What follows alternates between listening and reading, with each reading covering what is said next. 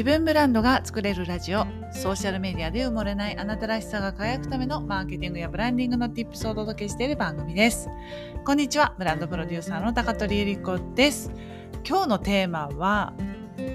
自分らしさを大事にするということについてお話したいと思います。いや超普通のタイトルになっちゃったな。もうちょっと工夫すればよかったけど。これねどういうことかというと,、えー、と前回あの悩んでる女子へっていうね、えー、配信をしたのでもしよかったらまだ聞いてない方は聞いていただきたいと思うんですけどこのね9月10月ってなんか結構皆さん気分が落ちてる人すっごい多かったんですよね。少なくとも私の周りにそういう人がすっごい多かったんですよ。であのなんかビジネスをしている方々が他の人を見ているとうん、自分が、うん、なんかちょっとそこまでこんな人周りがねすごく見えちゃって自分はこんな風になれないって思って落ち込んでしまったりとかそうですね他との比較であ私なんかっていう風に落ち込んでしまう人本当に多かったようです。私も漏れなくそのうちの一人でして、まあ、私の場合は人と比較するよりもなんか自分に落ち込んだっていうんですかね。なんか自分の実力ってこんなもんなのかって思うようなそんな、内容でした。悩む内容がねそんなだったんですよ。でうんとまあねあのブランディング作業する時によく私があの比較をしましょうっていうお話をするんですよね。それはどういうことかというとうんとやっぱりらしさが輝かないとこうブランドが成り立たないっていうねあの高取ゆり子というねブランドがあったとしたらこう自分の人生丸ごとがブランドなわけであって誰一人としてね同じ道をたどってる人っていないわけですよね。まあ、それがまあブランドで唯一無二の存在になれるっていうことなんですけどそれをね忘れてしまって例えばブランドプロデューサーって他にもたくさんいらっしゃってじゃあそれと何が違うんだってなっちゃう時にやっぱり他と比較した時に私はそこまですごい人じゃないっていうふうに落ち込んでしまったりするんですけれどもうんとそうではなくって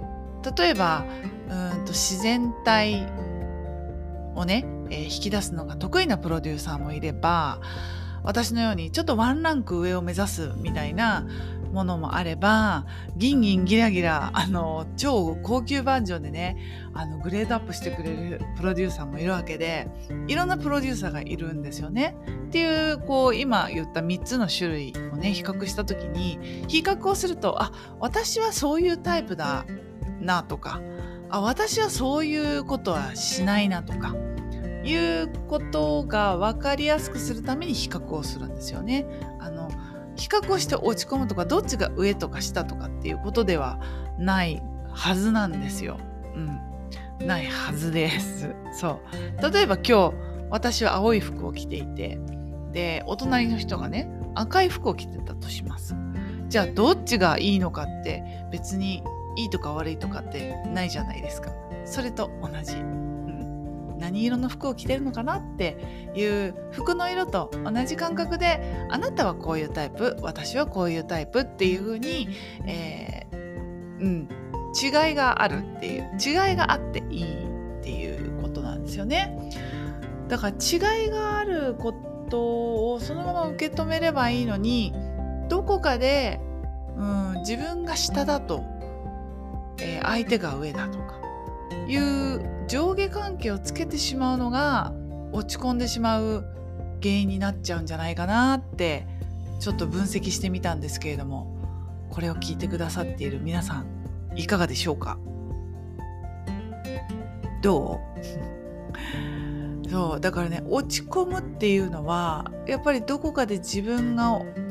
落ち込んでしまう下に見てしまってるっていう相手を上にしてしまっているっていう状態なんじゃないかなっていうふうに観察をしました。うん、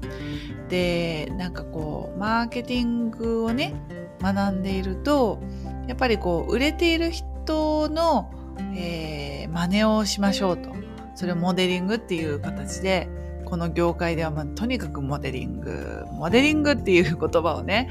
あのよく聞くと思うんですよ。えーと、売れてる人成功してる人には理由があるということからその人の要素を真似るっていうことですね。要素を真似る。あの丸パクリじゃダメですよ。要素をやってることを私だったらどう置き換えられるだろうっていうふうに置き換えていくことで自分のらしさが出てくるっていうね。最初はゼロから全部自分でやるのは大変だからあの売れてる人を参考にしながらえ真似をしていくっていうフェーズがあるんですけれどもでもねそれをやりすぎてしまってもうん難しいというかうんどれも一緒になってしまうっていうのがあるんですよね。あの私が今起業家さんのインスタとかを拝見してるとなんかリールがねあのやっぱりこう拡散能力が高いのでリールやりましょうっていう動きにはなっているもののリールを見ていくとなんか「社長社長」とか言って始まるリール動画見たことありますかね？とかあの「なんとかは3つあります」とか言ってこうあのキーポイントを3つ言うパターンとかねなんかねどれも似通ってしまっていてあの全然オリジナリティがなくて楽しくないんですよね見てる方が。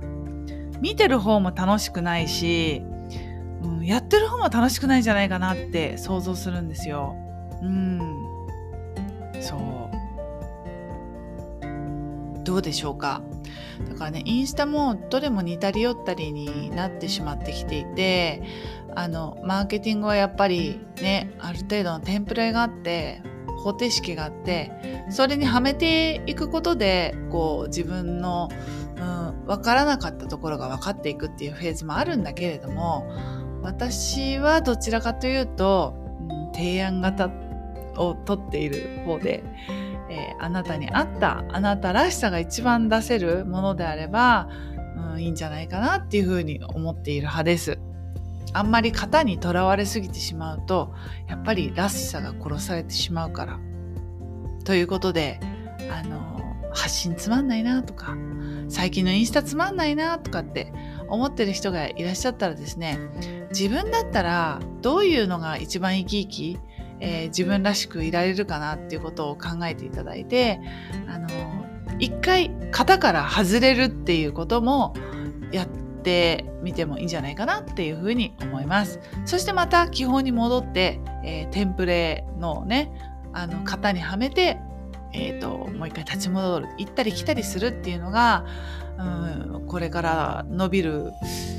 コツなんじゃないかなっていうふうに思ったんですがいかがでしょうか？あれだよねゴルフのスイングと一緒だよね。自分でやってみてまた型にあの先生のところでねあのフォームなんていうのなんていうんだっけスイングのフォームをもう一回矯正してまた自分でやってみるみたいなそんな感じなんじゃないかなっていうふうに思います。はい、らしさを大事にね、していくっていうことをなんか忘れがちな人ほどなんかこの秋落ち込んじゃったんじゃないかなっていうふうに思ったのでそんな内容にしてみました。あなたはあなたでしかないわけだから。うん。自分らしくいましょう。ということで最後まで聞いていただきありがとうございました。また次の音声でお会いしましょう。またね。チュース。